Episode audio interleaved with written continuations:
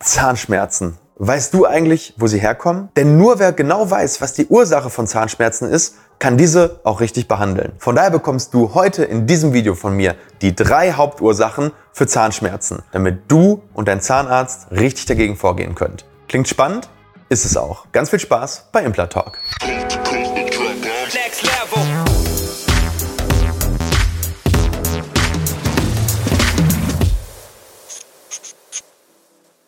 Das ist nicht unser erstes Video zum Thema Zahnschmerzen. Aber heute geht es nicht um so spezielle Situationen, zum Beispiel Schmerzen nach Füllung oder Schmerzen nach Weisheitszahnentfernung, sondern heute geht es darum, wo kommen Zahnschmerzen überhaupt her? Welche Ursachen hat das Ganze? Und wie kannst du vielleicht so ein bisschen erkennen, wenn Schmerzen auftreten, wo das vielleicht herkommen könnte? Weil dann kannst du natürlich deinem Zahnarzt viel besser sagen, ja, was Sache ist. Und der kann dann natürlich einfach viel besser auch eine richtige Therapie eben machen. Denn eins ist ganz sicher, ein Zahn kann auf ganz verschiedene Arten und Weisen wehtun. Oder soll ich vielleicht besser sagen, der Zahn und die umliegenden Gewebe? Und da fängt es auch schon an, ein bisschen komplizierter zu werden. Also lasst uns doch erstmal mit den Grundlagen anfangen. Jetzt gibt es eine kleine Anatomiestunde. Keine Sorge, es wird nicht super lang und es wird auch ziemlich interessant. Also, lasst uns mal auf die Anatomie der Zahnmedizin schauen. Wenn wir uns mal dieses Schaubild hier angucken, seht ihr, dass der Zahn aus mehreren Schichten aufgebaut ist. Ganz außen finden wir den sogenannten Zahnschmelz. Ein bisschen weiter innen kommt das Dentin, also das Zahnmark. Und ganz innen kommt der sogenannte Zahnnerv. Und dieser Nerv zieht sich bis ganz runter hin zur Wurzelspitze. Und dort vereint sich der Nerv mit dem Hauptnerv. Und der führt dann im Endeffekt zum Gehirn und meldet dir entweder heiß, kalt, Schmerz und Druck. So, und damit sind wir auch schon bei der ersten von drei möglichen Schmerzursachen. Und das ist der klassische Zahnschmerz, der vom Zahnnerv ausgeht. Wenn jetzt zum Beispiel der Zahn beschädigt ist, zum Beispiel durch eine Karies und die Karies geht langsam in Richtung Nerv oder geht fast bis zum Nerv, dann sendet dieser Nerv einen Schmerzimpuls an das Gehirn und das äußert sich dann eben im klassischen Zahnschmerz wie ihn vielleicht viele von euch schon mal gehabt haben. Ganz ähnlich ist das übrigens bei freiliegenden Zahnhälsen. Das heißt, wenn du zum Beispiel durch das Schrubben oder durch Knirschen oder durch irgendwelche anderen Dinge, wie zum Beispiel Parodontitis, oben freiliegende Zahnhälse hast, dann ist es so, dass sozusagen wie ein freies Kabelende der Nerv mehr oder weniger eine Isolationsschicht weniger hat und deswegen bei Heiß- und Kaltreizen im Endeffekt eine Überempfindlichkeit kommt. Das heißt, Heiß-Kaltempfindlichkeiten sind nichts anderes als ja mehr oder weniger Überempfindlichkeiten durch eine mangelnde Isolation des Nervs nach außen. Und was noch dazu kommt, ist, dass der Zahnschmelz keine eigene Nervversorgung hat, das Dentin hingegen schon. Denn das Dentin ist mit ganz dünnen Kanälchen durchzogen und in diesen Kanälchen sind die feinen Nervenausläufer vom Zentrum des Zahnes. Und die leiten, wenn sie denn frei liegen, natürlich besonders gut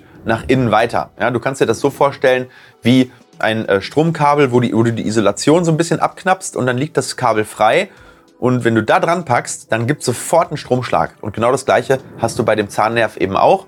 Das heißt, wenn diese Dentinkanälchen, und das ist von Mensch zu Mensch verschieden, besonders weit sind und die sind besonders gut mit Nerven durchzogen, das sind dann genau die Menschen, die besonders schnell Zahn- und heiß- und kaltempfindliche Zähne bekommen. Und das ist auch der Grund, warum beim Bohren beim Zahnarzt häufig es gar nicht wehtut, wenn du nur an der Oberfläche bist, nämlich im Schmelz, und es dann relativ schnell unangenehm wird, sobald man in das sogenannte Dentin kommt. Das ist dann das, wo man dann sagt, oh, jetzt äh, brauche ich aber eine Betäubung. Also das ist sozusagen der Punkt, wo der Zahnarzt sagt, okay, ähm, jetzt wird es halt unangenehm. Und es gibt aber auch Leute, die eben Dentin haben, was fast gar nicht mit Kanälchen durchzogen ist. Und da kann der Zahnarzt fast bis zum Nerv bohren und da merkt der Patient eigentlich fast gar nichts. Also ist sehr, sehr individuell. Aber im Regelfall ist es so, sobald wir in das Dentin bohren, ja, machen wir eigentlich immer eine Betäubung, bieten das dem Patienten zumindest an. Ähm, und die meisten, die das dann kennen, irgendwann nach ein, zwei Mal bohren, weiß man ja, ob man schmerzempfindlich ist oder nicht, sagen dann, okay, äh, ich nehme auch eine Betäubung. So, jetzt haben wir gerade ganz viel darüber gesprochen, wenn im Prinzip wir im Dentin sind oder wenn wir zum Beispiel freiliegende Zahnhälse haben. Aber was ist denn, wenn die Karies oder die Bohrung bis genau an den Nerv geht oder sogar in den Nerv rein? Und da ist es dann natürlich so, ähm, da haben wir die Schwelle überschritten zu dem, wo man noch eine Füllung machen kann. Und da muss dann wirklich der Nerv gezogen werden. Das heißt, wir haben jetzt eine Betäubung und es äh, wird eine Karies exkaviert, die wird sauber gemacht. Und ähm, dann liegt plötzlich der Nerv frei, dann fällt der Zahnarzt sozusagen in diese Nervkavität rein. Und da ist es dann so, okay, Jetzt müssen wir natürlich eine Wurzelkanalbehandlung machen, weil der Nerv ist eben mit der Außenwelt in Kontakt gekommen, Bakterien kommen rein, Speichel kommt rein. Äh, meistens sind schon Bakterien drin, weil die Karies ja bis zum Nerv gegangen ist. Ähm, und das kriegt man dann nicht mehr sauber und da muss eine sogenannte Wurzelkanalbehandlung gemacht werden. So, jetzt weißt du, wie Nervschmerzen zustande kommen. Und das ist häufig dieser Schmerz, der entweder sehr, sehr ziehend ist oder wenn die Karies bis in den Nerv reingeht, dann kann es auch zu einem Druck kommen, zu einem Pochen. Ähm, dann wird der Zahn irgendwann auch aufbissempfindlich und der Nerv stirbt irgendwann ab. Und jetzt stellt man sich doch die Frage, warum können Zähne, wo gar kein Nerv mehr drin ist, weil der abgestorben ist oder weil er vielleicht durch eine Wurzelkanalbehandlung eben ähm, ja, durch den Zahnarzt rausgenommen wurde, wie kann der denn jetzt noch wehtun? Weil der Nerv ist doch das, was eigentlich weiterleitet. Und da sind wir jetzt bei der zweiten Schmerzursache. Also, zweite Schmerzursache kommt nicht vom Zahnnerv, sondern kommt vom darunterliegenden Knochen. Da siehst du, dass in diesem Schaubild rund um die Wurzelspitze eine Rötung da ist, eine sogenannte Entzündung. Das heißt, wenn wir jetzt zum Beispiel sagen, okay, wir haben eine Karies und diese Karies wird eben nicht behandelt, sondern sie dringt bis zum Nerv vor, die Bakterien wandern nach unten bis zur Wurzelspitze und gehen dann in den umliegenden Knochen. So, jetzt sind diese Bakterien schon im Knochen drin. Jetzt wird behandelt, also Wurzelkanalbehandlung, oben wird alles super dicht gemacht. Das Problem ist, der Zahnarzt kommt von oben mit seinen Pfeilen, um den ähm, Kanal aufzubereiten, nicht in den Knochen und da sitzen weiterhin die Bakterien und die breiten sich jetzt aus. Und was passiert dann?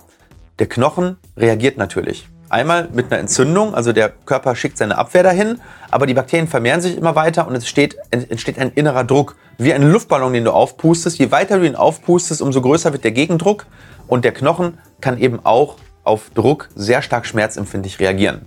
Und das sind dann genau die Schmerzen, die du zum Beispiel beim Aufbiss hast. Das heißt, wenn du zum Beispiel ähm, eine Zeit lang Zahnschmerzen hattest und dann wird der Zahn irgendwann aufbissempfindlich, ist das genau das, was dann passiert. Nämlich an der Wurzelspitze entsteht Eiter, eine Entzündung und dann ist es so, als wäre der Zahn zu hoch. Es tut richtig weh beim Draufbeißen, weil der Knochen ist einfach extrem empfindlich auf Druck. Und häufig zeigen dann diese Patienten, dass sie da oben an der Wurzelspitze Schmerzen haben. Das heißt, sie sagen nicht, der Zahn tut weh, sondern ähm, entweder die Wurzel tut weh oder irgendwie der Knochen darüber tut weh. Also wenn die das unterscheiden können. Manchmal sagen sie auch, ich habe einfach nur Zahnschmerzen und dann liegt es am Zahnarzt, das rauszufinden, dass es gar nicht vom Zahnnerv kommt, sondern vom Knochen. Ähm, und häufig sieht man dann im Röntgenbild auch so eine, so eine schwarze Umrandung an der Wurzelspitze, wenn das schon länger ist. Und das ist dann so der Beginn, wenn irgendwann anfängt, eine Zyste zu wachsen. Also aus einer akuten Entzündung wird dann eine chronische Entzündung.